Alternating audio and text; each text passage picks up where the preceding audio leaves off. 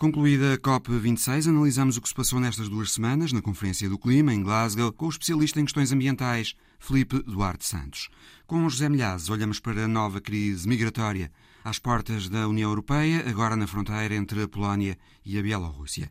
O correspondente da Antena 1 em Ankara, José Pedro Tavares, vai falar-nos do interesse crescente em África pelas armas turcas, em especial pelos ultra-eficazes drones turcos.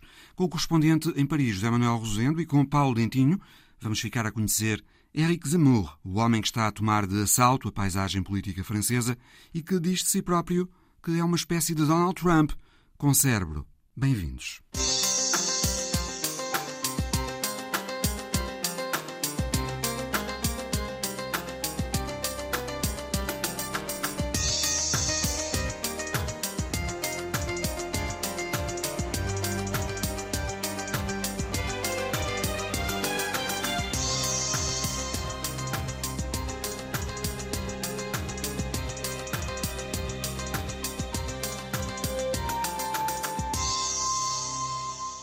Acordo da COP26 em Glasgow é o primeiro em que explicitamente os países se comprometem a reduzir a utilização do carvão, mas a primeira formulação na declaração final da conferência era eliminar a utilização do carvão.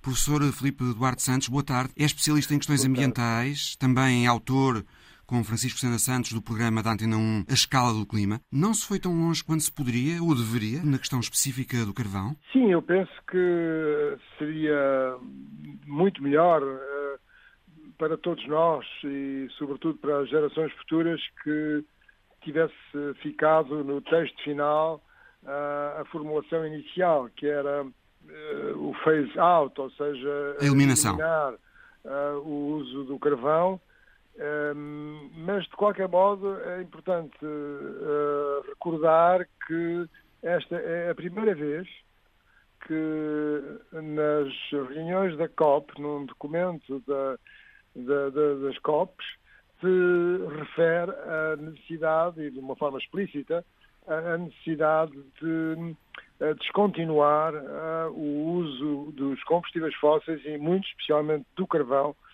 para controlar as alterações climáticas. Professor, a Índia opôs-se à eliminação do carvão, comprometendo-se apenas com uma redução do carvão. A Índia alegou que os países mais pobres ainda estão a braços as suas agendas de desenvolvimento e de erradicação da pobreza e, por isso, não podem ainda dispensar o carvão e parar de subsidiar os combustíveis fósseis. São atendíveis estes argumentos da Índia? Bom, é, é um compromisso, digamos, é, é um compromisso entre aquilo que é desejável para controlarmos as alterações climáticas e as, eh, as agendas não é, de desenvolvimento que os países eh, que têm um, um desenvolvimento ainda mais fraco, um desenvolvimento socioeconómico ainda mais fraco, têm e que são perfeitamente legítimas. A Índia é um país com uma população crescente e, além disso, tem grandes reservas de carvão que utiliza, que, que as populações utilizam diretamente, porque o carvão aparece muitas vezes à superfície, portanto é só uma questão de ir buscar pedras de carvão, não é, e, e utilizá-las para, para, para cozinhar, para, enfim, para fazer todas as, para, para, para, a utilização de energia, não é? O facto de não haver uma referência explícita aos outros combustíveis fósseis, o petróleo e o gás, mas apenas ao carvão, é uma via verde, chamemos-lhe assim, para que os países, em especial os países ricos, continuem a explorar e a subsidiar o petróleo e o gás? Sim, seria desejável também que o petróleo e o gás natural fossem referidos mas, como sabemos, eh, são indústrias extremamente poderosas no mundo. O facto é que eh, toda a estrutura é, do desenvolvimento eh, do mundo que, que temos, desde essencialmente a Revolução Industrial, está baseada no consumo intensivo de energia e essa energia são os combustíveis fósseis. Primeiro foi o carvão, depois o petróleo, o gás natural e, portanto, temos uma enorme dependência ainda nos combustíveis fósseis. Eh, eles representam cerca de 80% eh, das fontes primárias de energia à escala global e, portanto, esta transição vai ser difícil, vai ser disruptiva. O, problema é que uh, já temos outras disrupções provocadas precisamente pela utilização dos combustíveis fósseis, que são as alterações climáticas que já estão entre nós e que se fazem sentir. Professor Filipe Duarte Santos, este acordo compromete também os países com uma redução mais acelerada das emissões de CO2 até 2030. Ainda assim, ficou-se aquém do ritmo de redução que é necessário para atingir a meta de limitar o aquecimento global a um grau e meio. Exato. Bom, isso aí é que uh, o problema é que um, uma coisa é apresentar as chamadas NDC, ou seja, contribuições nacionalmente determinadas que explicitam aquilo que os governos tensionam ou vão fazer para uh, reduzirem as suas emissões. Portanto, são documentos oficiais uh, no âmbito da, desta Convenção Quadro. Um, e outra coisa é fazerem-se declarações uh, políticas de intenção de uh, descarbonizar a economia no futuro. E, portanto, no que respeita às NDCs propriamente ditas, eh, que foram submetidas até praticamente à véspera de começar a COP26, elas não são suficientes, não são suficientes para atingir, para não ultrapassar um grau e meio. Ainda que os países tenham prometido encontrar-se para o ano para tentar acelerar a redução de emissões a fim de hum, mais tarde atingirem o ritmo que é necessário para cumprir o objetivo do 1,5 grau. E meio. Exatamente, quer dizer, estas NDCs são apresentadas de 5 em 5 anos, foram apresentadas em 2015 na Conferência de Paris, uh, foram apresentadas em 2020 e durante 2021 e agora ficou escrito que, uh, ficou decidido no, documento final, que os países uh, devem apresentar uh, NDCs ou um, objetivos de redução das emissões mais ambiciosos em, até ao final de 2022, mas existe uma cláusula de fuga, digamos assim, porque os países podem não fazer isso devido a circunstâncias uh, especiais, enfim, a nível uh, nacional, a, a, nível desses países. Há a promessa também de mais dinheiro para ajudar os países mais pobres a adaptarem-se às alterações climáticas, mas será preciso também garantir que esse dinheiro é mesmo disponibilizado, é que o compromisso anterior não está a ser totalmente aplicado. Sim, uh, havia um compromisso desde Copenhaga, portanto, desde a Conferência de Copenhaga, uh, dos países atingirem um financiamento, os países com economias avançadas, uh, um financiamento de 100, 100 mil milhões de, de, dólares por ano para ajudar os países em desenvolvimento não só a adaptarem-se a este clima em mudança, mas também um, fazerem a transição energética. Simplesmente esse quantitativo não foi atingido e parte desse financiamento não era era, era, era, um empréstimo, funcionava como um empréstimo, era um empréstimo para esses países que já estão, alguns deles muito endividados, é evidentemente um, problema acrescido para esses países. Professor Filipe Eduardo Santos, António Guterres comentou o resultado da COP26, dizendo que o planeta está por um fio e que ainda estamos a bater à porta da catástrofe climática, não são palavras muito abonatórias para o acordo que foi estabelecido em Glasgow. Exato, eu partilho desse, desse ponto de vista. Uh, efetivamente, uh, foram feitas muitas promessas, muitas, digamos, muitas declarações verbais de, eh, de mudança de, de, de, direção em relação às questões, sobretudo, da energia e também uh, da justiça climática e, mas, e do financiamento,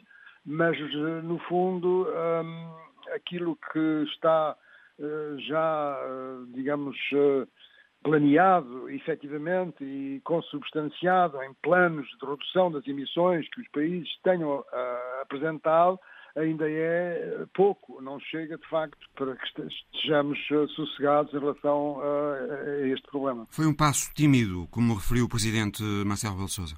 Sim, exatamente, foi, foi, foi, foi um passo na boa, na, na, boa direção, mas não foi ainda um passo definitivo, de modo nenhum, nem um passo suficiente. O especialista em questões ambientais, Felipe Duarte Santos. Na Indonésia, em Java, há uma bibliotecária que se desloca num triciclo motorizado a trocar livros por lixo e assim ajuda na educação das crianças e na preservação do ambiente. É a história da semana de Alice Vilaça. Trocar lixo por livros.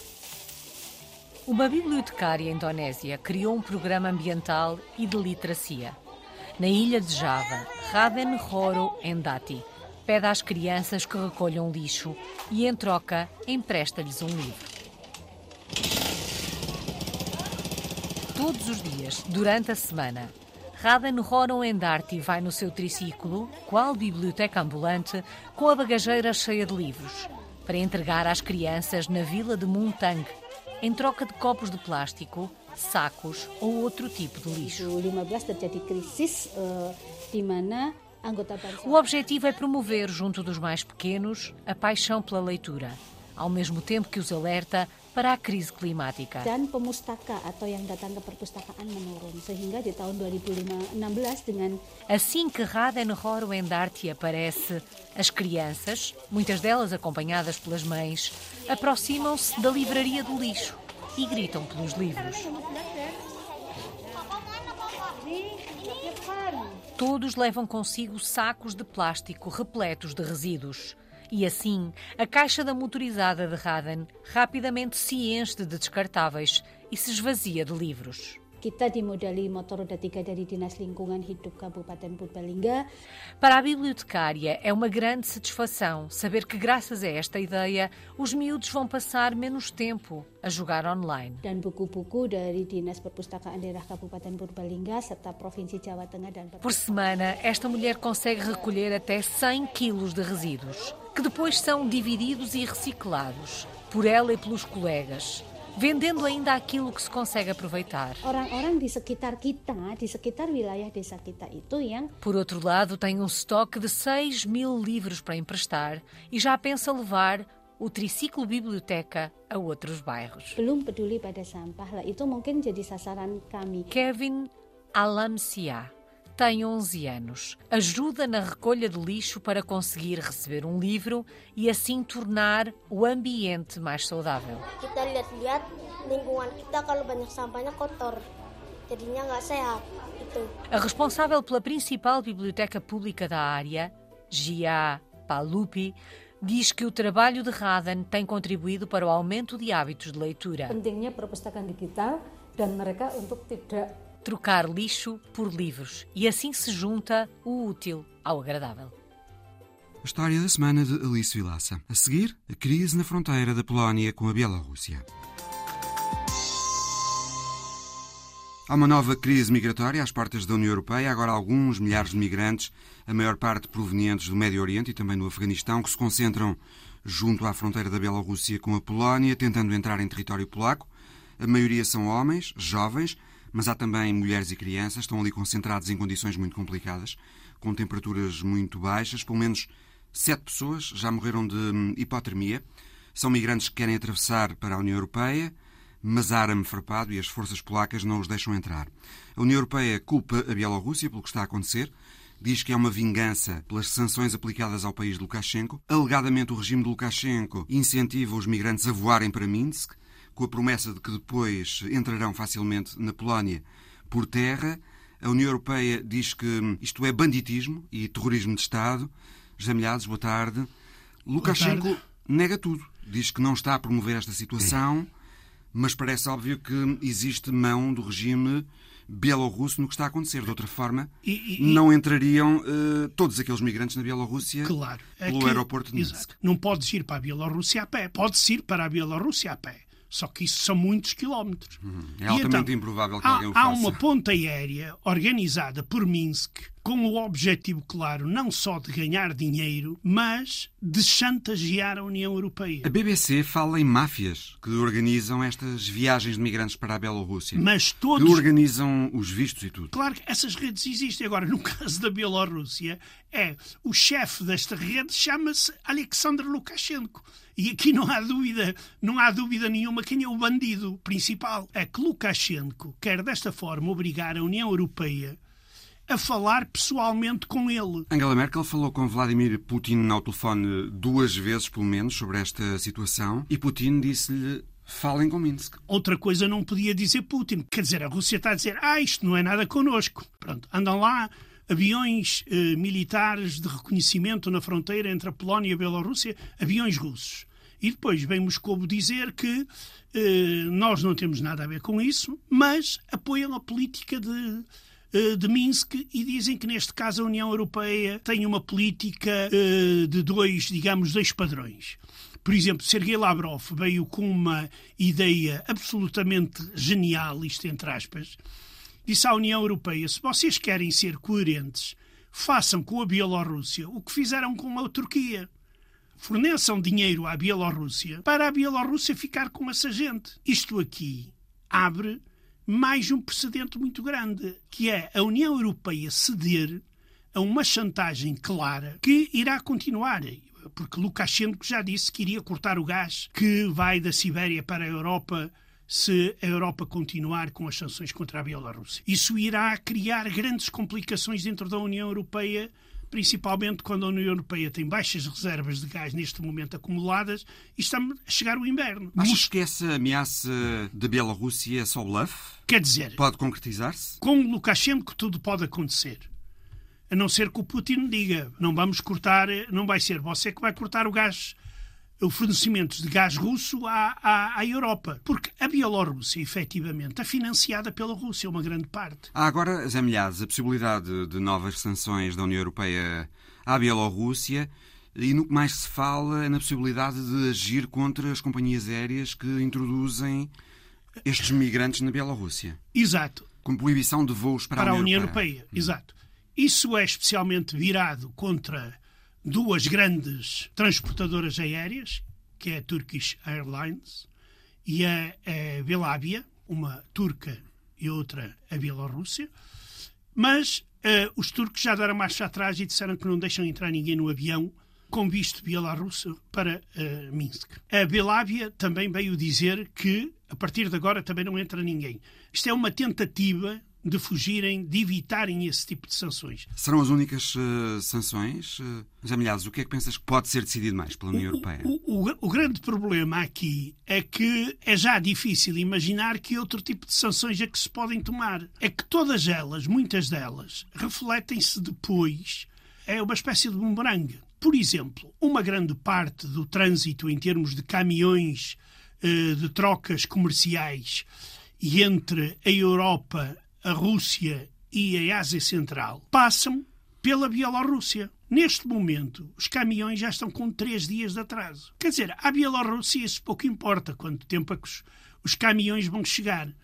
Mas isso prejudica também economicamente a, a, a, União Europeia. É verdade é que, perante uma chantagem tão descarada, eu acho que a União Europeia aqui tem que ter mão firme porque hum, o problema está sempre nos precedentes. A União Europeia, se pegar, agora fala-se em 10 mil que estão lá concentrados na fronteira, já não são 3 mil nem 4 mil, são 10 mil. Não se vê, por enquanto, a saída para a situação não. daquelas pessoas? Não, não, e, e eu penso que aquilo poderá acabar numa repatriação em massa de toda aquela gente. Se hum, acabar mesmo por acontecer o corte da passagem do gás russo pelo território bielorrusso, Achas que a União Europeia, nesse contexto, vai acabar por ter de falar com a Bielorrússia? Isso seria a última coisa que a União Europeia deve fazer. Entrar em contacto com Lukashenko será ceder às chantagens de Lukashenko, será uma forma de reconhecer a legitimidade da sua eleição como presidente pela sexta vez. A não ser que haja pessoas na União Europeia que sejam tão, como é que eu diria, naif, tão primitivos, ao ponto de pensarem que poderão arrastar a Bielorrússia para o lado da União Europeia, como já aconteceu há uns anos atrás, antes das eleições presidenciais na Bielorrússia. Lukashenko, desta forma, a dizer eu corto o gás, é também uma tentativa de Lukashenko mostrar que eu posso fazer aquilo que os russos não fazem. Lukashenko também pode aproveitar isto para se aproximar um pouco mais da União Europeia, como tem feito anteriormente, para não depender completamente de, eh, de Putin. Só que isto é um jogo muito arriscado e com um tema extremamente complicado, como é o, o caso dos, dos refugiados. Porque isto é jogar com a vida das pessoas, ou seja, que vale tudo menos tirar olhos. Não é? Usar as pessoas como armas de arremesso. Exatamente, como armas de arremesso, exatamente. E isso aí, isso aí é que a União Europeia não deve permitir. Mas Lukashenko só corta o gás se Putin deixar, não é? Como dizes. Uh, claro, não há dúvida. E achas que Putin deixa? Eu acho que não seria útil para Putin. Houve esta semana também a promessa de duplicar os fornecimentos de gás. Oh, ora, ora nem mais. Putin está a ser. da Rússia. Ora nem mais. Putin está a se apresentar como salvador da Europa. Isso aí poderá estragar a fotografia. E, e eu estou convencido que Moscovo não vai deixar que isso aconteça. Foi consertado com Moscovo. Isto que se está a passar. Há uma coisa que é, é, é verdade. Eu não acredito que Moscovo não soubesse. Aqui não tínhamos ilusões porque a influência russa na, na, na Bielorrússia é tão grande que isto não passava despercebido, uma, uma coisa dessas. Porque ela Inclusive, alguns migrantes entram na Bielorrússia vindos da Rússia. Ora, exatamente. Aeroflot. Uh, exato, porque vêm do Afeganistão, lá pela Ásia Central, ou, ou por. Porque a Aeroflot também uh, dizem que pode ser um alvo de sanções. E aí temos o, o, o caldo ainda mais estragado, porque a Rússia certamente que irá responder com a mesma moeda ou com a mesma moeda e um bocadinho mais. O principal aqui é não deixar de escambar isto para confrontos armados. Acho muito pouco provável, ou mesmo improvável, uma guerra entre a Polónia e a Bielorrússia, ou entre a Lituânia e a Bielorrússia, porque estamos perante uma guerra entre a NATO e a Rússia, no fim, no fundo. E isto seria uma coisa absolutamente uma desgraça para a Europa se tal acontecer, porque pode ter consequências uh, impensáveis. É muito difícil ainda ver como é que se vai solucionar isto. Mas poderá a União Europeia eventualmente até abrir as portas a estes que estão. Mas se forem para a Polónia, a Polónia não os deixa ficar lá. Ou repatria-os, ou então a Alemanha ou alguns outros países. Deixa-os entrar. Deixa-os entrar. Mas aí está sempre o precedente. A análise de José Milhazes. A seguir, a conversa com José Pedro Tavares sobre a pegada militar turca em África. O presidente turco Recep Tayyip Erdogan fez recentemente um mini périplo por três países africanos, Nigéria, Togo e Angola, e recebeu desses países manifestações de interesse para a compra de drones turcos. Boa tarde, José Pedro Tavares, correspondente da Antena 1 em Ankara. Começando pelo caso de Angola, além da manifestação de interesse na compra de drones, e penso que também de carros de combate, foram inaugurados voos diretos entre Istambul e Luanda e foi prometida a abolição de vistos entre os dois países nasce uma relação forte entre a Turquia e Angola. É verdade, e no, isto no fundo é o, o seguimento de, de, de, uma relação uh, de interesse muito forte entre a Turquia e, e, a África. Estes três países que Recep Tayyip Erdogan visitou foram uh, os últimos de mais de, de três dezenas de países que Erdogan já visitou em África.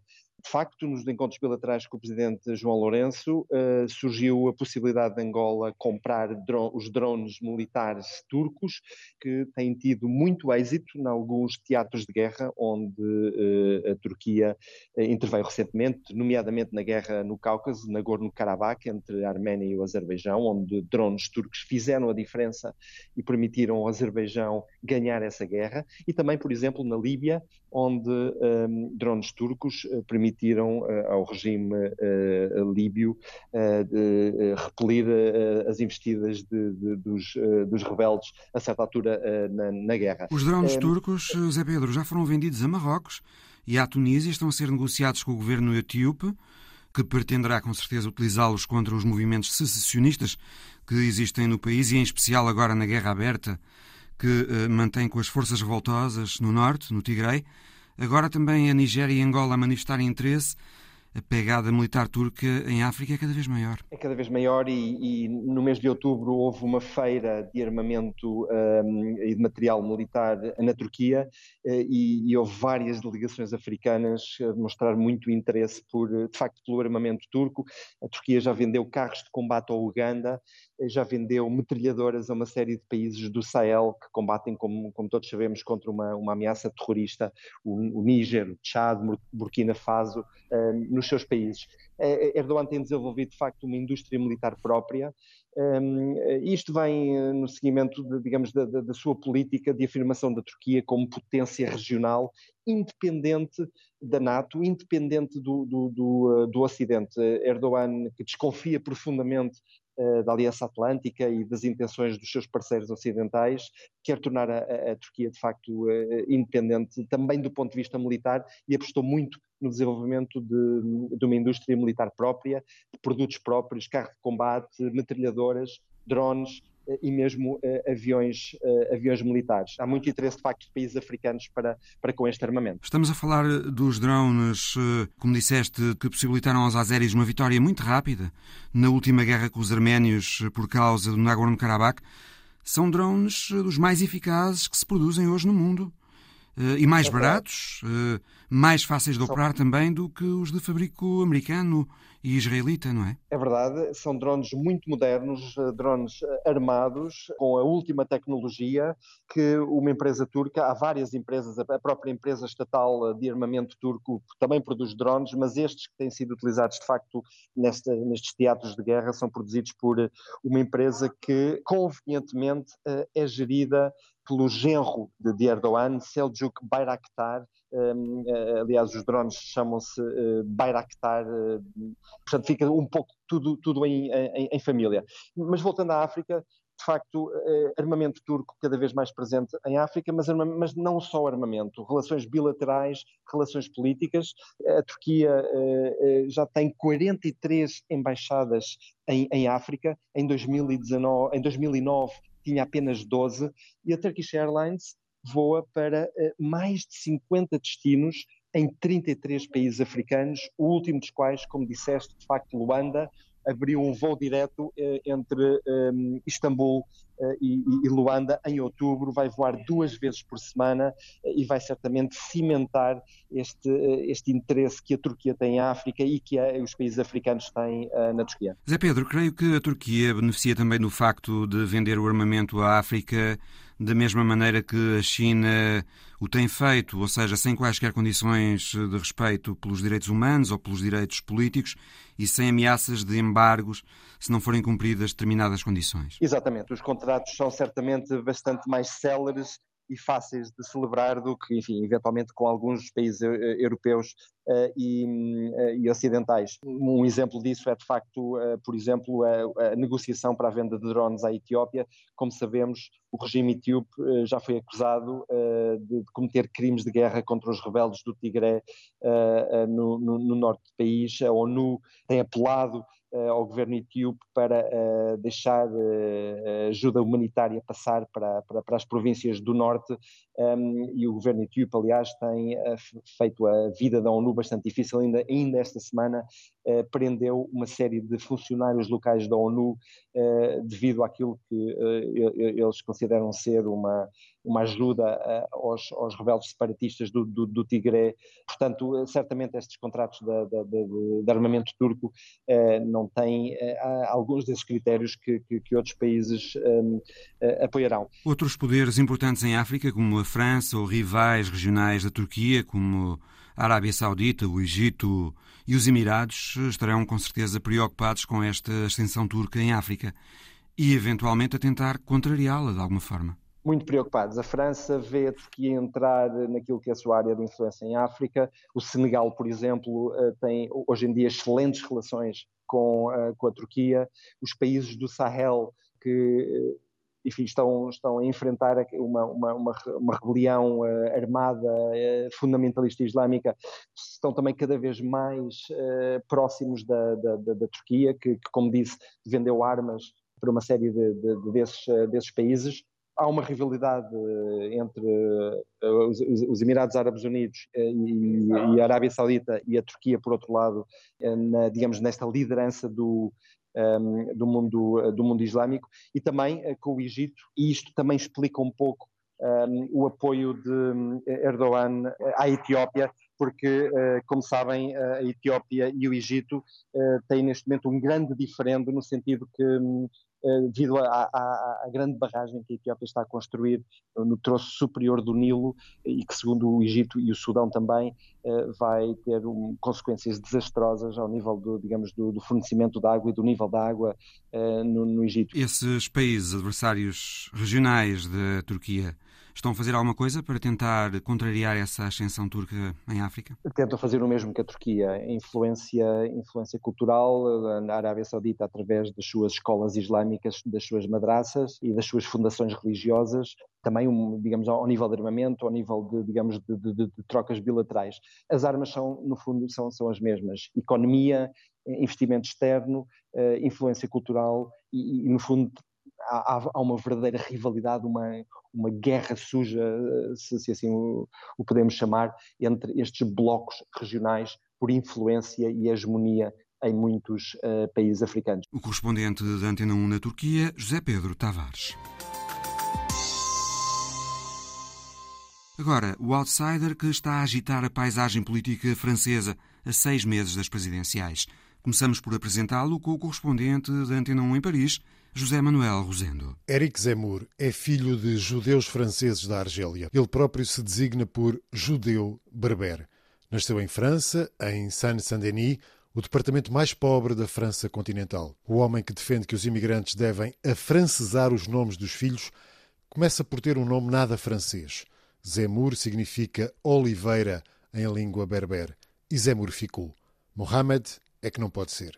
Quando você diz a uma criança que ela ainda se pode chamar Mohamed ao fim de três gerações, eu acho isso triste. As gerações anteriores de imigrantes mudavam os seus nomes próprios e não há nenhuma razão para as novas gerações não o fazerem. Zemmour, 63 anos, é diplomado pelo Instituto de Estudos Políticos de Paris. Jornalista, político, escritor, ensaísta, polemista, cronista, a revista Le Nouvel Observateur caracteriza-o como reacionário integral o homem que tem por ídolos os teóricos franceses da extrema-direita do final do século XIX. Foi aí que Zemmour foi beber para ressuscitar o ultranacionalismo, a xenofobia e até o antissemitismo.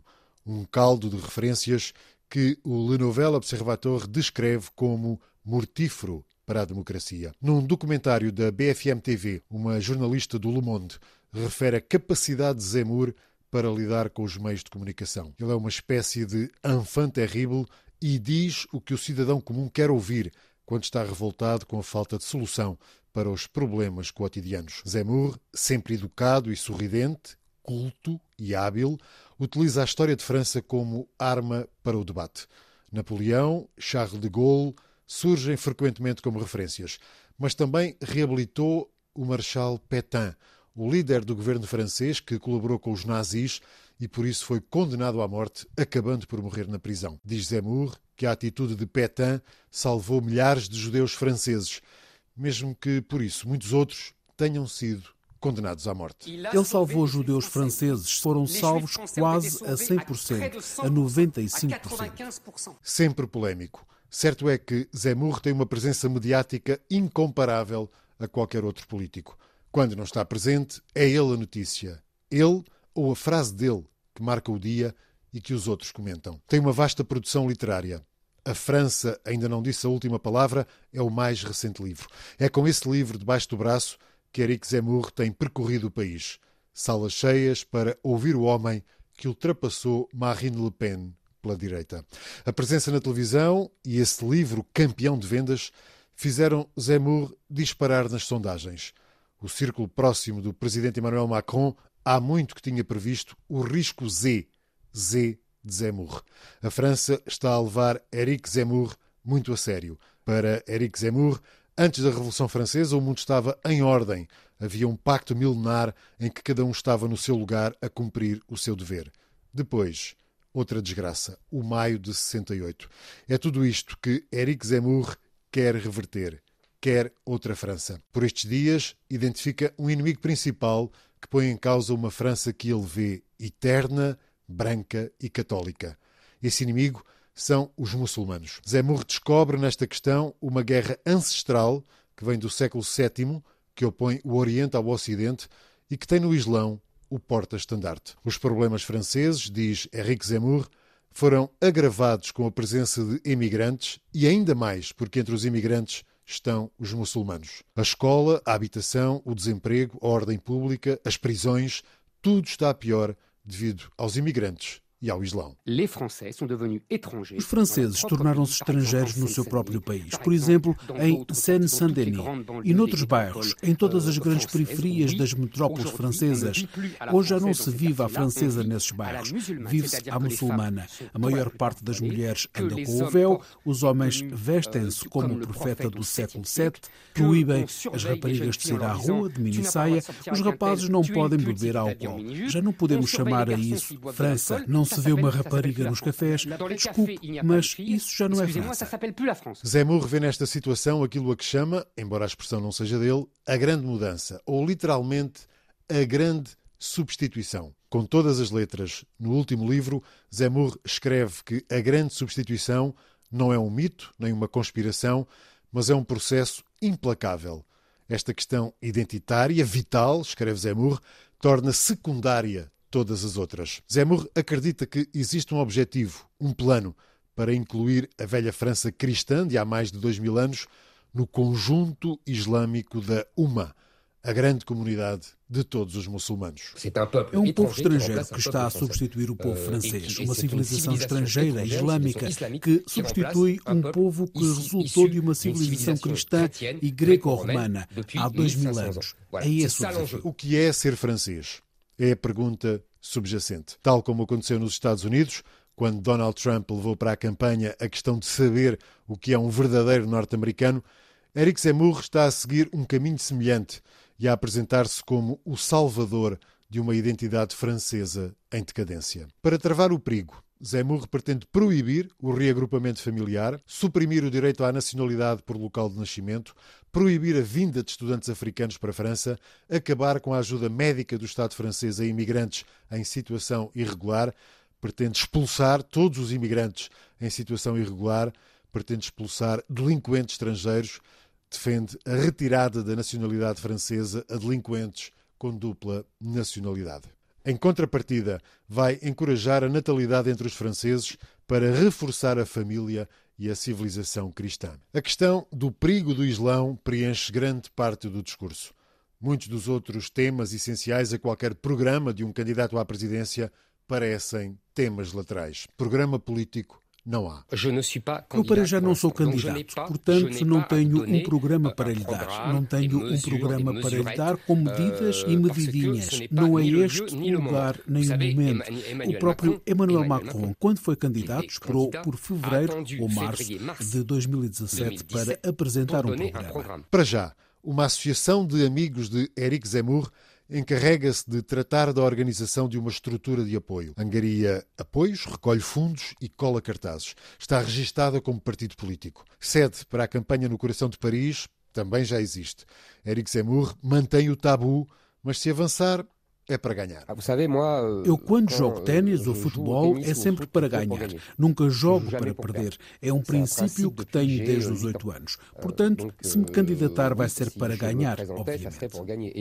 O que não parece incomodar o mais que provável candidato presidencial são os problemas com a justiça já foi condenado por incitamento ao ódio racial e religioso. Um dos homens a quem Zemmour mais deve é Vincent Bolloré, patrão do audiovisual o homem que lhe deu palco diário na CNews, canal de notícias que quadriplicou audiências desde que Zemmour surgiu diariamente a comentar e a divulgar as ideias que lhe dão entre 15% e 17% de intenções de voto. A ideia resultou até que o Conselho Superior do Audiovisual, a ERC francesa, decidiu que o programa de Zemmour tinha de acabar.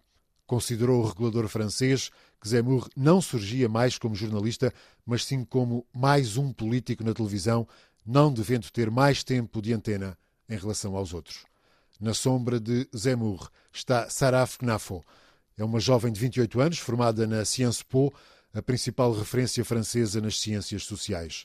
Sara foi uma das melhores alunas da Sciences Po, é vista como a diretora de uma futura campanha eleitoral de Zemmour.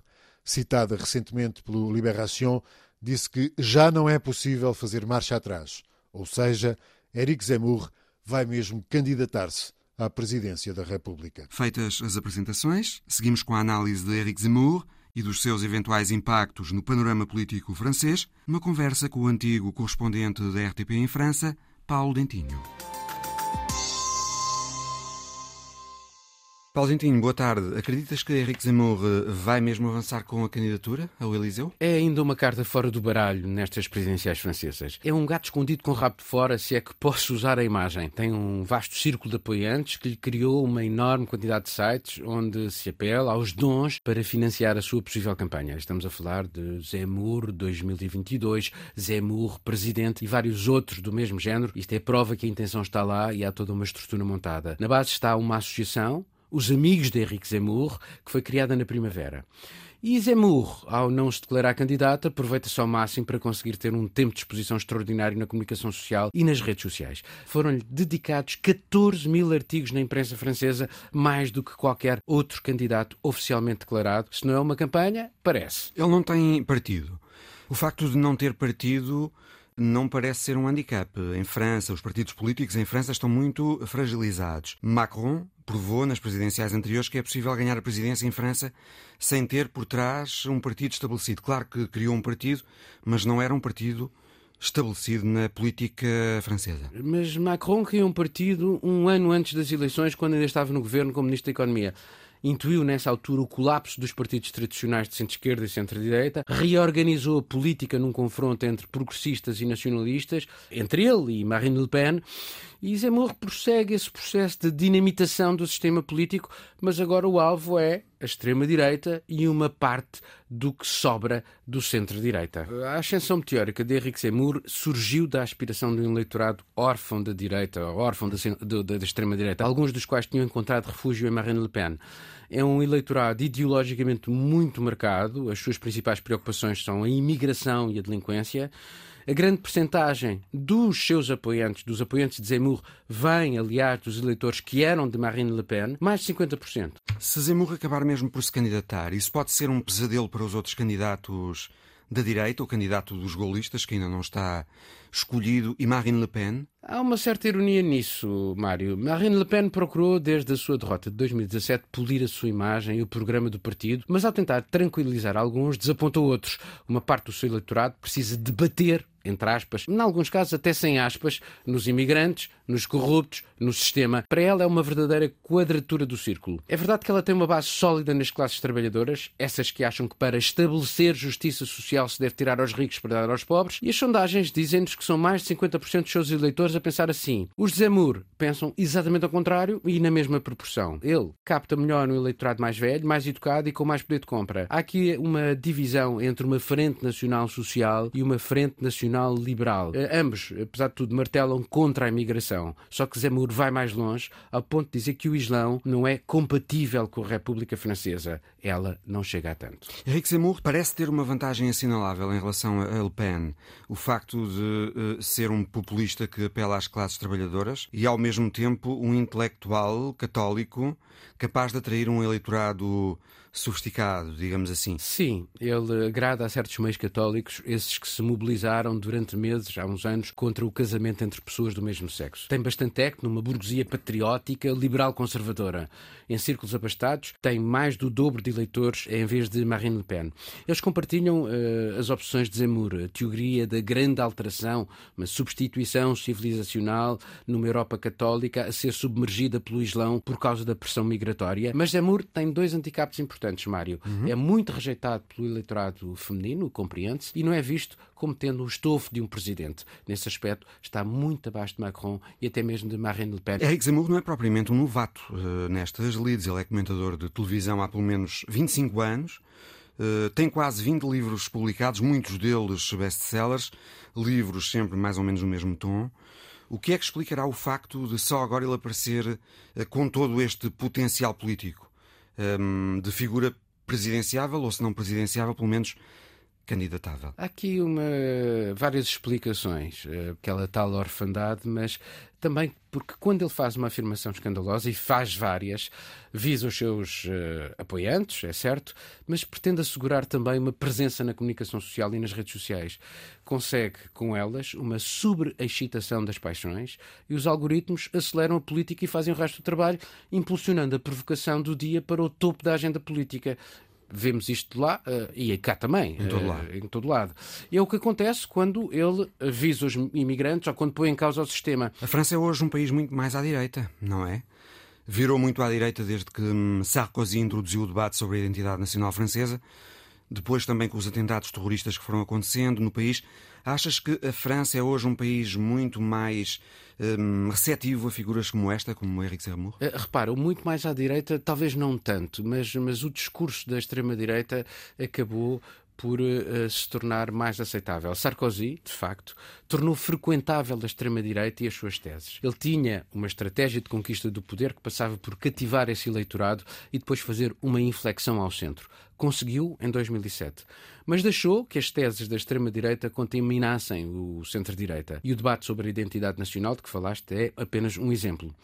Quanto aos atentados de crise islâmico, eles são sempre um extraordinário combustível para a extrema-direita, em qualquer lugar. Admitindo que hum, Henrique Zemmour mais não é do que o eventual candidato curioso, não é? que chama a atenção pela novidade, uma coisa ele já está a fazer.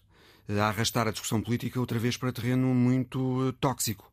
Ele fala de uma forma que desencadeia na sociedade ódios e paixões uh, extremos, não é? Hum. Ele até já foi ameaçado de morte e vive sob proteção policial há alguns anos. Sim, houve várias queixas contra ele uh, ao longo destes últimos anos. E ele, no fundo, está a romper com novas barreiras algumas delas até inimagináveis, como quando disse que o Marshal Pétain salvou os judeus franceses. Hum. Ao pegar nesse momento da história, a derrota de 1940 e a colaboração dos franceses de Vichy com a Alemanha nazi, ele parece querer desculpabilizar esses franceses, desresponsabilizando o então regime e a sua cumplicidade com o Holocausto nazi. Os judeus franceses e os judeus estrangeiros. É essa a sua lógica nacionalista, reacionária e xenófoba. E isto, ao mesmo tempo que se defende como sendo um golista, os judeus franceses reagiram muito mal, já agora, diga-se de passagem. É alguém, Zemmour, que eh, não se incomoda de citar o ideólogo francês da extrema-direita do século XIX, Charles Maurras, eh, de quem se diz que tem o mesmo eh, discurso de ódio que havia aos judeus, mas agora para os árabes, pelos muçulmanos, imaginando-se uma França sob o comando de Zemmour, ou pelo menos a França com que Zemmour sonha. Seria uma França branca, católica uh, e pastoril, quase. Um sonho meio irreal este, não? Para não dizer completamente irreal. Oh, Mário, essa é uma França que não existe. Uhum. A França, desde o século XIX, é um país distinto de imigração. Ele próprio é um judeu com raízes no Norte da África. E há tantas, mas tantas figuras das artes, das ciências, da literatura que engrandeceram a França e que tiveram origem noutros países. Olha, Vieira da Silva, Picasso, Milan Kundera, Costa Gravas, Marc Chagall, Romain Gary, Tahar Ben Jaloun, Marjan Satrapi e muitos, muitos outros. Ou então, Mário, basta olhar para a seleção francesa de futebol. Uhum. E se tudo isto não passar de uma operação de marketing, Paulo? Uma operação de marketing para um, Zemmour conseguir vender ainda mais uh, livros do que já vende. Ele tem um novo livro. Sim, é verdade, e, é à conta disso que tem feito essa, esta digressão, que é uma espécie de pré-campanha eleitoral por todo o país. Sempre com imensa gente um, e, e, e, em diretos, a comparecer e, para... e em diretos em alguns canais de televisão. Sempre uh, com imensa gente a comparecer para pedir eh, autógrafos do livro. É verdade.